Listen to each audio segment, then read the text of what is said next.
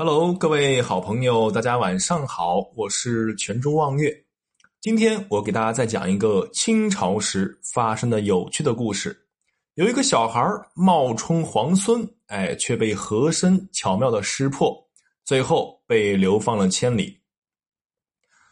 话说乾隆皇帝第五次南巡归来的时候，停留在了涿州。这个时候，有一个僧人带着一个孩童求见。说是王爷永成的儿子，对于僧人的这番话，以及这个素未谋面的孙子，哎，乾隆皇帝的内心是非常的欢喜。从历史的记载来看，乾隆皇帝的四子永成过继给了自己的叔父，但是对于永成也是宠爱的。其儿子出生的时候，也就是眼前的这位儿童，乾隆皇帝亲自给其取了名字。每每谈到帝王之家，我们都会想到一个词儿，叫佳丽三千。后宫佳丽三千，不仅是为了传宗接代，更重要的是显示皇室的尊贵。作为王爷，其宫府中有很多的福晋和侍妾。王爷永成在世的时候，尤其宠爱自己的侧福晋王氏。不久之后，王氏便怀有身孕。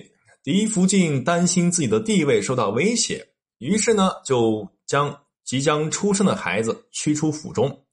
王氏生下男婴之后，府中下人便将这个男婴抱出府，交给了一个僧人，然后抱回了一个男婴。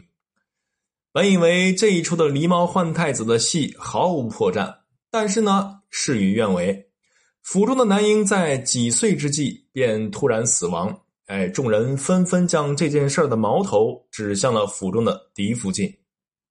当时，乾隆皇帝听闻自己的皇孙突然发病身亡，赶到宫中，准备处置最大利益获得者嫡福晋。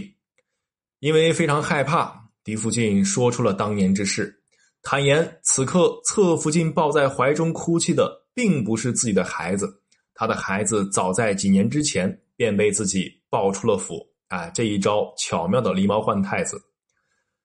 同时，府中的另一太监又说，皇子是患了病，但是并没有死，被府中的宫女抱出，丢在了野外。对于这两种说辞，乾隆皇帝也不能判定谁对谁错。倒是唯一确定的是，假使自己的皇孙还活着，那么一定还是流浪在外。所以说，这一次南巡结束后。乾隆皇帝便将自己的重孙带回了皇宫。初次见到乾隆皇帝带回来的孩童，众大臣也是都被惊愕到了。哎，在众人面前，这个孩童说话镇定自若，面相端庄，颇有这个皇家的风范。当众人认定眼前的孩童很有可能就是乾隆的皇孙之时，这个孩子说了一句话，顿时暴露了自己的真实身份。在朝堂上，他不仅没有胆怯，反倒是将和珅招揽到自己身边，说道：“你是我爷爷的近臣，怎么可以让皇室血脉流浪在野外，忍心看着真相被淹没？你应该为我说句公道话才对。”如果说此前的镇定自若可以归咎为皇家的风范，那么他的这两句话一定是有人教的。哎，听到了这句话之后，立即就有大臣反应过来。大声呵斥道：“大胆逆贼！你怎敢欺瞒君王？”情况突变，这个孩童立刻就乱了阵脚，连忙将事情的原委全盘托出，坦言道：“这一切不过是僧人的策划。”事后呢，乾隆皇帝将这个孩童流放到了伊利，可是到了伊利，他仍然以皇孙自称，最终落得被当地官员施以斩刑的下场。